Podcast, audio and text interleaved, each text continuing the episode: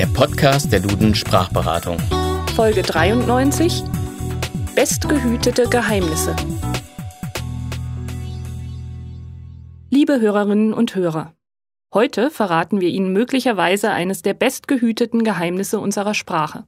Das könnte man glatt meinen, so oft wie man falsche Formen von bestgehütet oder größtmöglich hört. Da gibt es immer wieder so abenteuerliche Formulierungen wie das bestgehütetste Geheimnis oder die größtmöglichste Entfernung. Was eindeutig zu viel des Guten bzw. der Steigerung ist. Und damit wollen wir uns heute befassen. Aber fangen wir mal von vorne an. Was gut ist, kann immer noch besser werden und mit etwas Glück wird es vielleicht sogar das Beste. So weit, so einfach. Die Steigerungsformen zu gut sind besser und beste, wobei beste die höchste Stufe der Steigerung ist, der sogenannte Superlativ.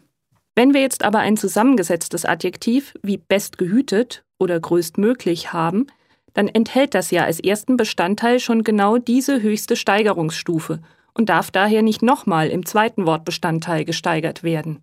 Es gibt also immer nur die besterhaltene Kirche zu bestaunen und nicht die besterhaltenste Kirche. Oder nur den nächstmöglichen Termin zu vereinbaren und nicht den nächstmöglichsten. Dennoch gibt es auch zwei halbwegs zulässige Zusammensetzungen mit möglichst am Ende.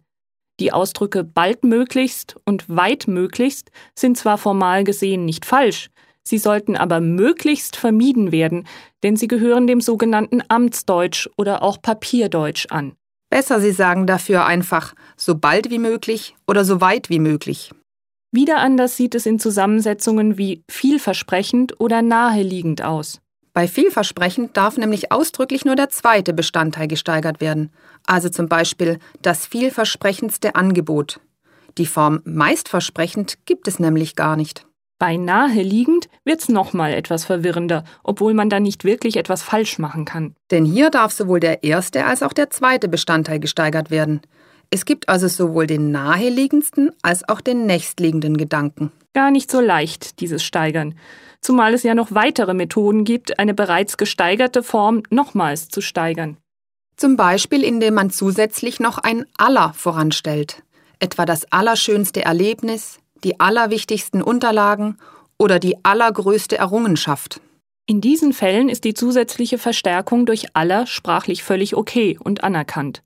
Anders sehe das zum Beispiel bei der alleroptimalsten Lösung aus. Da sollte man sich doch lieber mit einer optimalen Lösung begnügen.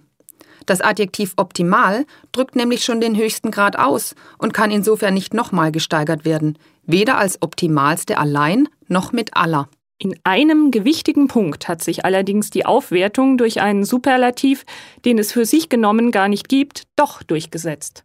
Der Allerwerteste ist nicht nur physisch, sondern auch sprachlich ein zulässiger Bestandteil, obwohl es die Form der Werteste ja gar nicht gibt.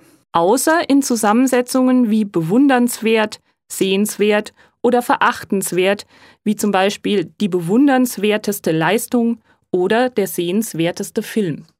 Und so hoffen wir, dass wir Ihnen auch beim nächsten Mal wieder einen der hörenswertesten Podcasts präsentieren können.